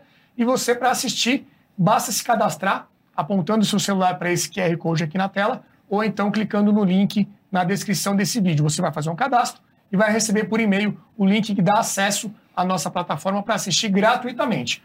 Mas lembre-se, para poder ter acesso tem que se cadastrar ou então ser é, assinante da Brasil Paralelo aí. Nada muda para quem já é assinante, é só acessar a plataforma no dia 13 de março. Vamos assistir o VT e daqui a pouco a gente continua aqui com Augusto Nunes. Por que tantos rachas internos na direita vieram a público? Houve algum responsável por enfraquecer o movimento? O legado deixado pela Operação Lava Jato e pelo governo de Jair Bolsonaro foram positivos para o país? Para responder essas perguntas, decidimos produzir um dos nossos documentários mais importantes. Dez anos depois do início de tudo, entendemos que era necessário examinar o caminho percorrido para extrair lições e aprender com os erros. E processos como esse não são fáceis de serem enfrentados. A mentira cria raízes profundas e até mesmo na mente daqueles que dizem defender a verdade. Mas uma coisa é certa: roupa suja se lava em casa. E o cesto da direita está cheio de roupa para ser lavada. Das manifestações pelos 20 centavos em 2013 ao 8 de janeiro de 2023. Nosso novo documentário vem para responder uma pergunta incômoda. Afinal, existe um futuro para a direita no Brasil? A trilogia estreia no dia 13 de março no streaming da BP para todo o país. E agora temos uma grande novidade. Diferente das produções anteriores que eram lançadas exclusivamente para os assinantes no aplicativo ou gratuitamente no YouTube, essa será a primeira vez que faremos um lançamento gratuito em nosso próprio aplicativo. Desenvolvemos a tecnologia necessária para isso e iremos veicular gratuitamente por tempo limitado dentro da nossa própria plataforma. De 2013 a 2023, relembraremos a trajetória da nova direita, os grandes momentos, os principais personagens, os erros e também os acertos. Conversaremos de forma franca com personagens que viveram essa história política na pele. São pessoas de todo o espectro ideológico que nos ajudaram a obter um retrato fiel da situação atual. Para assistir gratuitamente em nossa plataforma, faça o seu cadastro. O seu e-mail é fundamental para enviarmos todas as informações sobre o novo documentário e também o link que dará acesso ao filme no dia do lançamento. Nós contamos com a sua participação. Brasil Paralelo, muito mais que filmes. Até breve. É isso aí, faça o seu cadastro para poder assistir gratuitamente. E lembrando também que esses programas todos aqui da Sabatina, que nós temos feito diariamente, também estarão disponíveis na plataforma para quem é assinante. Então, se você perdeu algum ou quer assistir os próximos, pode assistir também dentro da nossa plataforma. Voltando aqui com o nosso papo, Lucas Nesse, tem uma pergunta. Eu tenho. Nesse clima de tensão, Supremo Tribunal Federal e Poder Executivo, é, várias vezes, então, você estava colocando que o Bolsonaro não avançou e o Supremo testou e conseguiu avançar.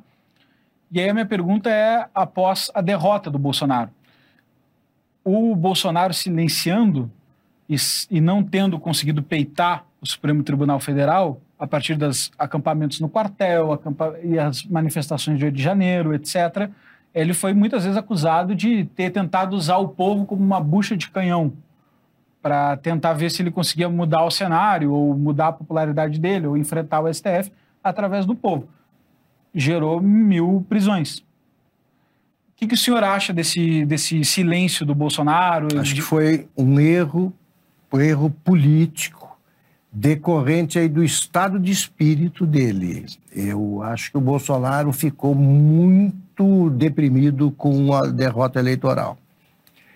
Justamente pela inexperiência política. E, de novo, parece estranho a inexperiência de um cara que ficou vinte e tantos anos no, no Congresso. Você pode ficar se você não assimilar ali as, a, a arte da política. Não adianta nada, você não fez o curso. Tancredo Neves, que era um PhD em política, ele dizia o seguinte: ele falava coisas assim. Em política, ah, frequentemente é muito mais importante você escolher o adversário do que escolher o aliado. Isso ele falou, me disse quando ele estava querendo que saísse como candidato contra ele no colégio eleitoral, na eleição indireta que acabaria com o regime militar, o Maluf, que era uma das três opções do partido do governo. Os outros eram o Mário Andreasa e o Aureliano Chaves.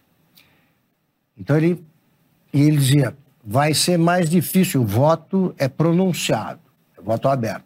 Vai, é mais difícil você falar Paulo Maluf do que Aureliano Chaves ou Mário Andreasa. E fez um acordo com o Mário Andreasa e outro com o Aureliano, dizendo o seguinte, porque ele sabia que o Maluf tinha maioria. Se, eu per... se você ganhar, for candidato, eu te apoio. Se você não for o candidato, você me apoia. Os dois toparam. E daí nasceu a dissidência no partido do governo, que fez com que o Tancredo tivesse uma vitória estrondosa sobre o Paulo Maluf. No começo da campanha, o Maluf disse, ah, vou derrotar esse aí também, porque é hora de renovar e tal. O Tancredo só falou, olha, agora ele vai enfrentar profissionais, né? Então, a arte da política você tem de praticar. O mesmo Tancredo dizia o seguinte, que acordos se faz em torno de princípios, mas o acordo é feito necessariamente com um adversário. Você não faz acordo com um aliado. Aliado é aliança já. Você tem, você já tem a ligação, você não precisa fazer acordo, você combina algumas coisas. Acordo é feito entre partes que não estão no mesmo bloco. Isso Bolsonaro nunca soube como é. Nunca soube, nunca praticou. Então ele também não sabia o negócio que eu aprendi, repito, por ser filho de político, que a política é feita de derrotas e vitórias. O meu pai, quando ele perdia, primeira declaração dele era a seguinte: sou candidato na próxima. Começava a campanha, não tinha reeleição. Começava a campanha esse silêncio deixou órfão. Aí um grupo formado simplesmente mais de 50 milhões. Eu teria pensado, não na votação do Lula, é assim que tem que fazer o político tarimbado, mas na minha. Eu tenho que, tenho que, ele pensou nos 60, e, 60 milhões que não votaram.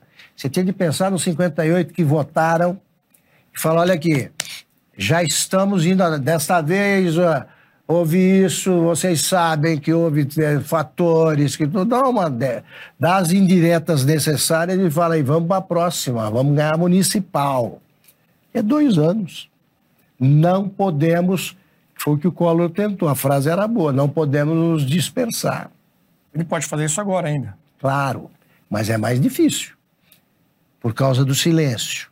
A multidão que pediu socorro aí é de desesperados e não, tá, e não, tem um, não tinha um líder que dissesse isso a ela. Porque você tinha que dizer, não, deixa o exército aí. Vamos nos preparar para a próxima. Elegemos governadores, elegemos senadores, etc. Vamos formar um partido. O líder lidera. Aí, está na palavra. Está condenado a liderar sempre. O líder não fica em silêncio. Eu compreendo, eu não condeno, eu não sei como a pessoa se sente, mas ele não sabia o que era derrota. Ele sempre ganhou a eleição e sempre elegeu os filhos. Então não sabia. Não está acostumado com a política. Sempre foi recebido por multidões. O Lula não saía. Então ele ficou sempre muito confiante e tal. Eu não sei exatamente quais serão as consequências disso. Mas foi um erro. Eu não.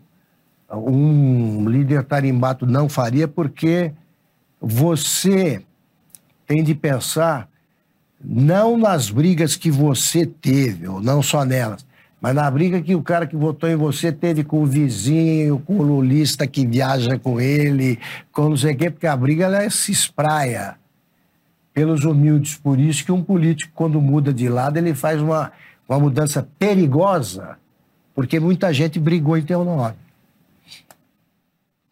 Óbvio. Minha mãe Bom. dizia para o meu pai, assim, cuidado. Meu pai ficava puto, porque ah, ela não entende nada de política, falando isso. Falou, você está fazendo um acordo com aquele cara que você chamou de ladrão, que te chamou de não sei o quê. Falou, ah, quando muito abaixa, mostra a bunda, né? Meu pai, mas ela, ela falava isso aí. O, e o pessoal que brigou com o vizinho, como é que vai se reconciliar porque você se reconciliou com o outro.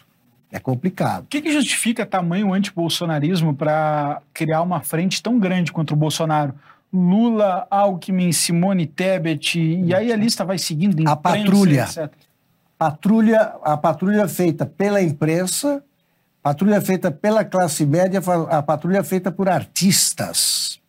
E esse pessoal não pensa no seguinte, quando fala, os jornalistas, pô, me perguntam, gente, pô, mas vocês não se sentem isolados? Isolado com quê? Com o quê? Eu, primeiro, eu não briguei com ninguém. Assim, não rompi com ninguém por motivos políticos. Os que romperam comigo, é melhor não ter. Porque eu acho que o cara que não sabe, não conhece o convívio dos contrários e não aceita, não quero conviver com ele. É um intolerante.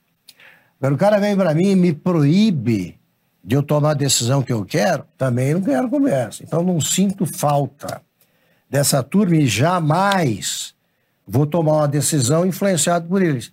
Mas a turma que precise ir toda noite na Vila Madalena não pode dizer isso. Porque você é um, é um louco, você é tratado como um louco. Acho que a esquerda na imprensa, no meio artístico, foi eficiente. 100%. Foi, foi eficiente, ganhou o jogo nisso aí. A, a dizer, esquerda, quando eu dirigia o Estadão, e o Collor disputou com o Lula em 89, era 100% PT. Eu era o diretor de redação. Eu peguei caras do PT, mas jornalistas decentes, como João Vitor Strauss, Ricardo Sete, o, o Sete não era PT, o Zé Paulo Kupfer, e falei, olha aqui, vocês vão controlar os editores. Porque eu cuidava não dos editoriais, mas dos fatos. Falei, Tem que entregar fatos. Essa era a minha luta com os Mesquita. Eles não editorial, eu não deixava editorializar o, o eles não editorializavam o noticiário, nem eu deixava que o PT editorializasse. Dá a verdade. E nos editoriais eles fariam o que quisessem. A turma. Eu estava uma vez na sala do Júlio Mesquita, terminou um debate, o último debate da campanha, que o Lula perdeu. Perdeu, porque ele foi muito mal, ele estava cansado. O Collor, essa é uma história Collor e Lula, isso. 84. é, nem precisa. o- É, é muito simples. O Collor tinha uma informação que deixaria o Lula, pelo menos, muito constrangido e ameaçou usar, coisa íntima e tal. E o Lula estava inseguro porque gente do Collor ligava para casa dele: ah, isso aqui vai estar numa pasta verde. A informação. O Lula ficou completamente inseguro. E você percebe, se você rever o debate, ele está. A pasta verde aparece nos primeiros dois blocos. E foi tamanho o efeito que o Collor, no terceiro bloco, ele tirou a pasta verde como para dizer, ó, nem preciso usar. O, a, a história que contam é que o Lula tinha dado de na, na véspera do debate, ele foi para Brasília encontrar uma namorada. Ele disse que foi lá para uma reunião com o CNBB, gente da CNBB. Acho estranho, porque na véspera do debate o candidato descansa. Foi e voltou para Brasília. E corria a história de que ele deu um aparelho de som para a namorada. E que o Collor ficou sabendo. O que é que me faz, o que, o que é que faz com que eu suspeite de que isso pode ser verdade? Porque o Collor soltou uma pergunta logo no primeiro bloco que eu não entendi. Ele falou assim: não é uma pergunta, um comentário. Ele falou, pô, como é que você tem um aparelho de som melhor que o meu? E o Lula não respondeu óbvio. Como melhor? Você que é o riquinho aqui. Você que tem tudo. A menção ao aparelho de som deixou o Lula desconcertado. Pode ter acontecido isso. Mas isso é um detalhe. O Lula foi mal no debate e a Globo, a Globo também editou. A redação terminou o debate, eu estava na sala do Júlio Mesquita, do doutor Júlio. Foi uma ovação para o Lula. E gritavam Lula e tal. O Júlio Mesquita deixou passar um tempo, uns minutos, e falou: Eu queria que você demitisse amanhã a editoria de política inteira. E eu me ocorreu falar o seguinte: doutor Júlio, se senhor fizer isso, vai estar no programa eleitoral do PT. Que o Estadão fez essa demissão contra o Lula, o senhor vai ajudar o Lula.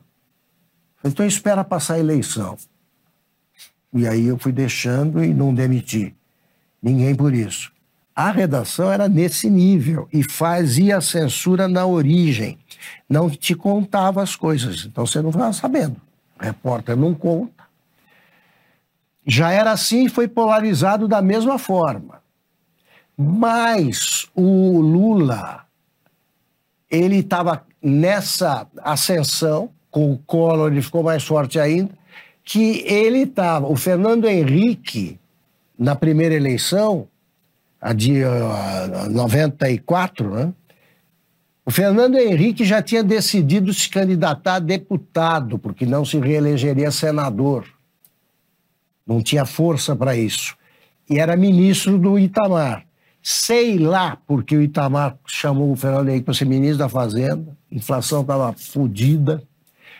O Fernando Henrique chegou e chamou a turma que tinha feito o plano cruzado, que era a mesma, que faria o plano real, e falou: vocês me vivem dizendo que só não deu certo o plano cruzado porque vocês congelaram o preço. Faz então o plano sem congelamento. E eles criaram aquele negócio de URV, e é um case econômico que eu não entendo muito de economia, foi fantástico. E o Fernando Henrique, com o Lula já perto dos 50% consolidados, de repente os comícios, os caras começaram a acenar com cédula de real, e aí o Fernando Henrique ganhou duas no primeiro turno, e isso impediu que o Lula continuasse a caminhada para virar o deus da seita coisa que ele se tornou em 2002. Essa geração de 2002, que votou, que elegeu o Lula, ela está aí, são em todos os palcos, todos os filmes. Tá dando livro, não sei, porque eles escrevem mal pra caralho. Vou fazer uma pergunta aqui, Augusto, que é... Mas só para completar. Por favor. Vê o que acontece quando alguém da Globo, algum artista se de, declara voto eh, não no Lula. Excluído. Porra!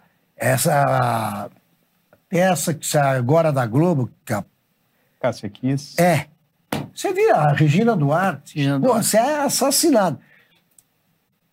Surgiu uma geração de, de jornalistas de direita, e vocês sabem disso, que não tem medo de dizer isso. Mas a gente, para formar a redação da Oeste, porra, rebolamos. E ainda agora é duro você pegar pela patrulha na faculdade, que já começa. Então, é fundamental você dar argumentos para as pessoas, para que elas possam discutir desde a faculdade, e você tem que investir na educação para que os livros não continuem contando mentira. O cara já aprende lá embaixo que, ah, na, lá na, no, no ensino fundamental, que o Brasil é explorado, não sei o que, que é o império, é, é o, o, imperialismo yankee. Você ainda continua lendo isso?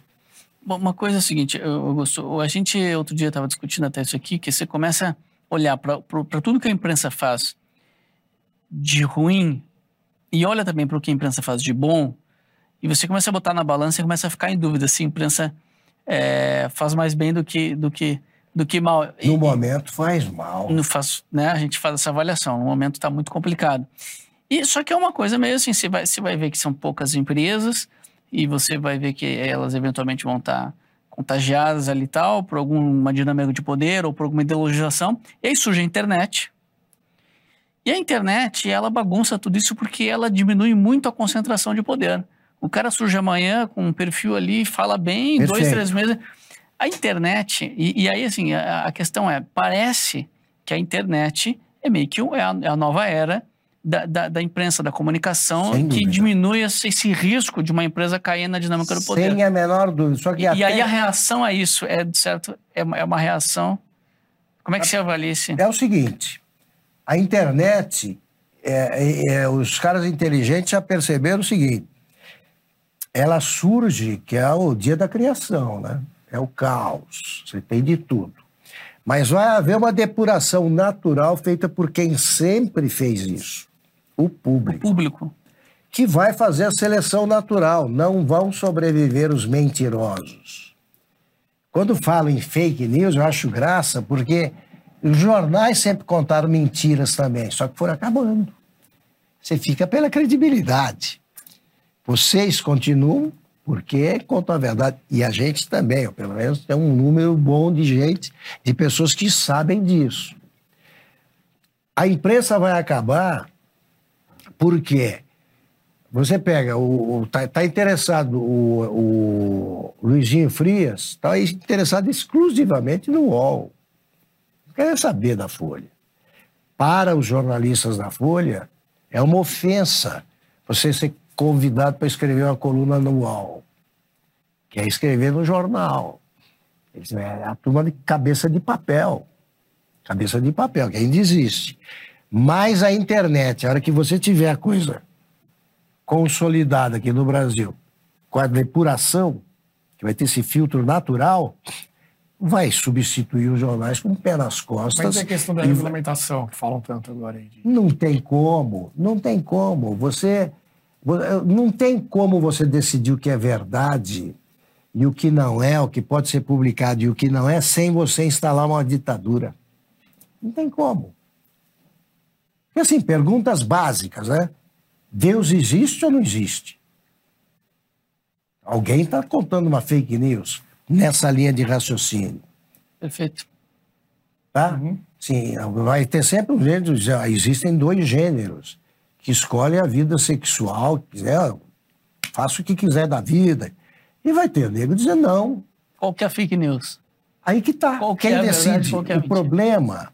Por isso que eu nunca acreditei em. Ah, eu falo de sacanagem para impedir que a censura venha, mas nunca acreditei na é, o controle social da mídia, sabe por quê? Então tá. Está instituído o controle social da mídia e nós que trabalhávamos na Veja não mandamos mais e não decidimos. Ele era o, o Hélio Gaspar e o Guzzo e eu não decidimos mais qual é a capa. Quem vai decidir? Um comitê de repórteres? Não vai saber despenca, acaba a revista em duas semanas.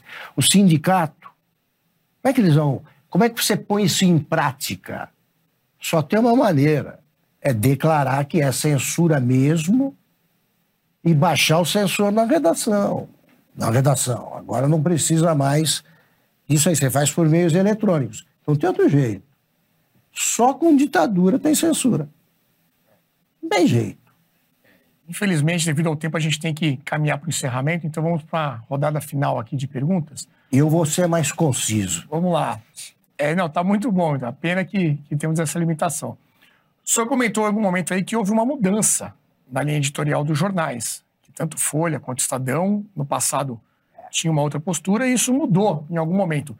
Que momento foi esse e, e qual o motivo dessa mudança, se enxerga? No momento em que a, desapareceram das redações brasileiras duas figuras que são, eram fundamentais para que os jornais e as revistas tivessem uma linha. O patrão, o dono da empresa, que era quem recebia o telefonema do presidente que tinha que se queixar, do ministro, e o diretor de redação de perfil clássico.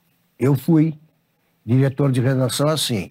É o cara que é o algodão entre cristais e faz a ponte entre redação e direção. Essa e tem um controle. Eu chegava para os caras e disse assim, olha aqui, vocês acham que se você tivesse um jornal, você gostaria que esse jornal desse uma manchete contra um amigo seu que tivesse feito uma lambança, ou você ia, pelo menos tirar da manchete, ou se possível, jogar para dentro o jornal. Isso é o seguinte: se você não puder fazer isso, que graça tem você ser dono de jornal? Se o doutor Rui Mesquita, Júlio Mesquita não puder dizer que o Brasil tem que ser conservador, liberal, contra o comunismo, então, que graça tem ele pagar para você? Então, companheiro, pega os fatos, a linha ideológica é o seguinte, respeito à verdade. Fatos, ponto que é a linha que todo mundo, todos nós temos. E porque a verdade diz, ah, quem vai saber o que é verdade? Fato dá. Fato dá para saber qual é. É muito simples. É a, a verdade factual é o contrário da mentira. Isso aqui é uma poltrona. Ponto. Não dá para inventar. Era isso que eu queria. Comício tem muita gente? Tem muita gente. Mas não.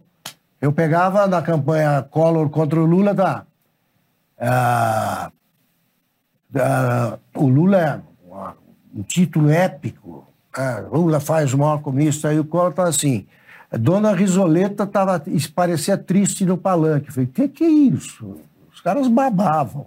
A viúva do Tancredo Neves, ela não Tancredo, ela podia estar lembrando do marido, quer que fica contente, quer que dança carnaval. Aí eu pus, Collor uh, discursa sob a chuva, fazer uma coisa neutra. Aí, bolso, é, colorido. Esse é Collor. Então eu estava cagando esses caras. Era verdade. Por que, que essa figura acabou? Aí que tá, eu acho que é uma, uma problema de geração e decadência da, da, da empresa familiar. A empresa familiar, é, é, ou ela é uma fábrica, ou a família é uma fábrica de gênios, ou uma hora vai dar merda. O doutor Júlio Mesquita, que fundou o Estadão, era um grande jornalista. Ele cobriu a Primeira Guerra com textos próprios, você percebe que o cara era um cracaço, cobrindo a guerra à distância. Teve um filho que foi um dos maiores jornalistas brasileiros, que era o Júlio Mesquita Filho, doutor Julinho, que foi diretor de 1929 a 69. Aí você via a linha do Estadão, quando saiu o AI-5 e agora. Quando saiu o AI-5, ele escreveu um editorial que ficou célebre o título era Instituições em Frangalhos. No dia seguinte, a censura já estava lá. A Folha não foi censurada. A Folha praticou autocensura. Como no Rio, o Globo não foi censurado. O Jornal do Brasil foi. Então, é, vem o doutor Júlio, que foi meu chefe. Ele já não era jornalista. E ali começou uma briga na família, porque o, o talentoso era o Rui, irmão, só que era mais novo. Criaram o Jornal da Tarde para ele, e o doutor Julinho, Julinho fez valer o direito de primogenitura. O mais velho assumiu. Então, o filho, Júlio César, que foi o meu chefe imediato, era completamente inapetente, não era mais jornalista como é empresa familiar, você não pôs um executivo para manter aquela linha, né? não cuidou disso, acaba. Mesma coisa na Folha, que começou e acabou com o Otavinho, que era jornalista. O irmão não gosta de jornal.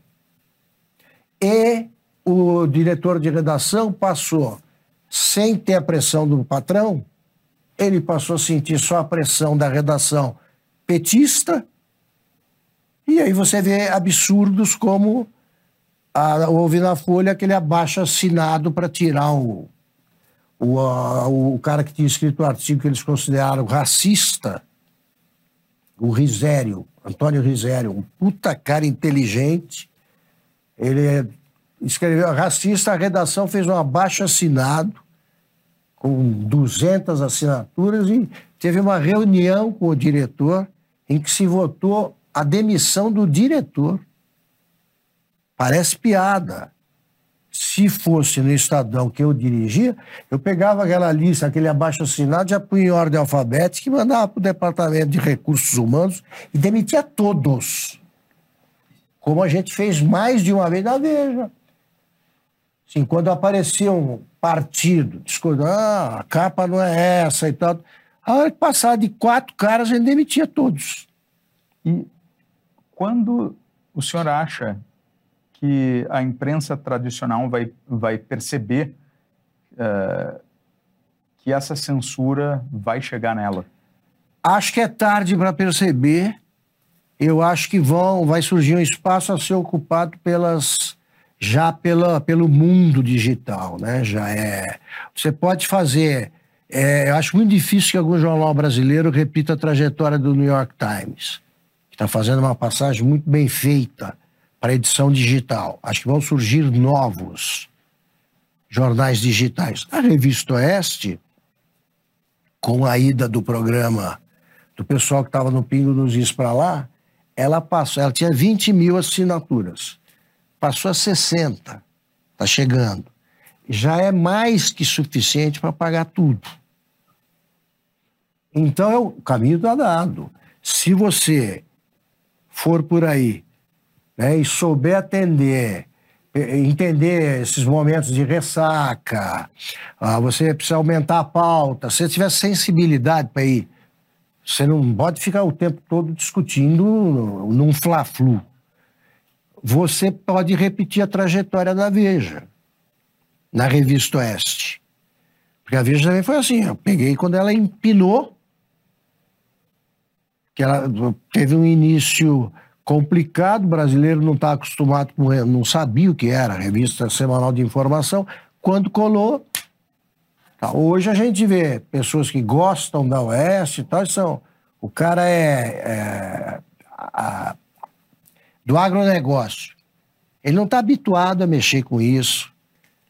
Ele gosta da Brasil Paralelo, ele gosta tudo, ele não sabe lidar com aquilo. Tá? O filho já saberá. Então, ao contrário do que ocorreu com os jornais, os filhos dos caras que gostam da gente estão lendo. Nos jornais, ninguém mais lê, porque eu não vejo criança lendo jornal, não. Eu comecei com oito anos a ler. Era o que tinha para se informar. Agora a criança vai, pega um monte de mentira, bobagem, besteira, tal. Só que essa floresta vai ser desbastada pelos próprios consumidores. Bom, para finalizar as perguntas, queria saber então qual é o seu prognóstico, momento bola de cristal, para a direita nos próximos anos. O que, que, você acha que são os maiores riscos que devem ser evitados? Eu acho, qual a sua é, visão? Primeiro, a direita deve deixar claro que ela é contra golpes, é a favor de eleições honestas, livres e tal. No Brasil, você está num estado tão primitivo que os caras acham que você pedir uma urna, um voto auditável é você querer a volta do, da urna de, do papel, não tem nada disso. Então, voto em papel. Joga, é, voto em papel. Jogam muito com a desinformação, você tem que deixar claro o seguinte: quer que a maioria eleja e que os eleitos cumpram o que prometeram à maioria. Enquanto você tem partidos que não existem, né? você tem, não tem, tem um sistema político que tem que ser combatido direto, que elege, a maioria dos eleitos não tem voto para ser eleito, precisa de uma reforma que é a instituição do voto distrital, que o Fernão Mesquita propõe, que é o da Suíça, dos Estados Unidos, me parece muito boa. É, isso faz com que a representação seja verdadeira e você tem que investir tudo na educação. Educação. Para acabar com deformações e para que o pessoal aprenda a verdade, não é pedir muito. Não é pedir muito. Eu acho que tem quer dizer, a, a, a, conversar sempre, o convívio dos contrários é normal, pô. Precisa acabar com a polarização. Quem dividiu o Brasil e eles e nós foi a esquerda houve um momento em que a gente também ajudou, pela reação que me pareceu natural. É hora que você joga o jogo que eles estão jogando. Neste momento, você tem que se fixar nos bons exemplos. Sim, está indo bem o Tarcísio, então é por aí. Nesse cara dá para confiar? É por aí. Ele teve essa ideia que ele teve no litoral, me pareceu uma coisa de gênio, né? que você impediu a crise econômica das pousadas e arrumou abrigo, já tem mil. E aí você vê aparecer a luta de classes, né? Os donos das pousadas mais refinadas perguntando, mas eles vão cuidar da limpeza? Não, eles têm que ser tratados como hóspedes. Normal. Né? político assim é que, que essa... o Brasil está precisando, cara que sai, tem ideias, né? Você acha que isso, isso, isso de aparecer ali com o Lula, tudo, você acha isso positivo? É normal, porque é, é, institucional. Se você tem dinheiro a receber para o metrô do governo federal, que pode, por sacanagem, impedir que chegue, não tem por que brigar. Mas institucional, você não pode fazer aliança política. Certo. Você tem de conversar para fazer acordos que são, da- são normais na democracia.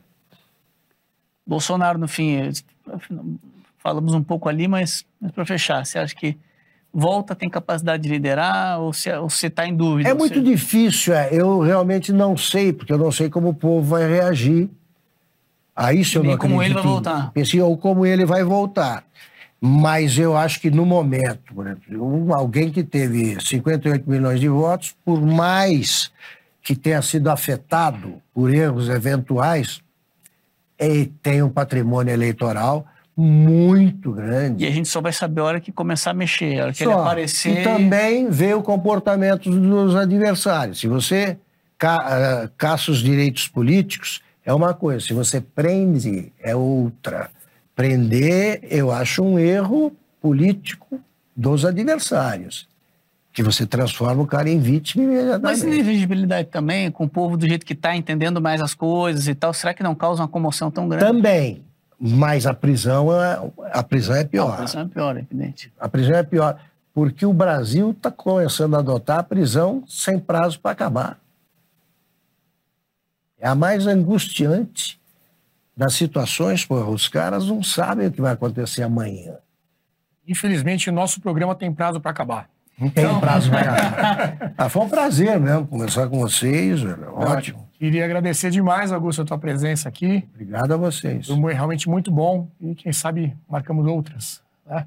Agradecer Henrique, Lucas, Flávio e a você que esteve aqui com a gente.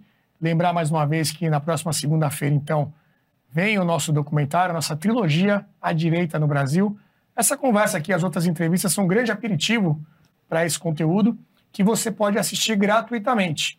Basta se cadastrar através do QR Code que está aqui na tela, apontando o seu celular, ou então clicando no link na descrição deste vídeo. Se você já é assinante, nada muda, é só acessar a plataforma na segunda-feira, no dia 13 de março. E se você ainda não é assinante, através desse link você vai poder assistir. Não é aqui no YouTube, é dentro da nossa plataforma.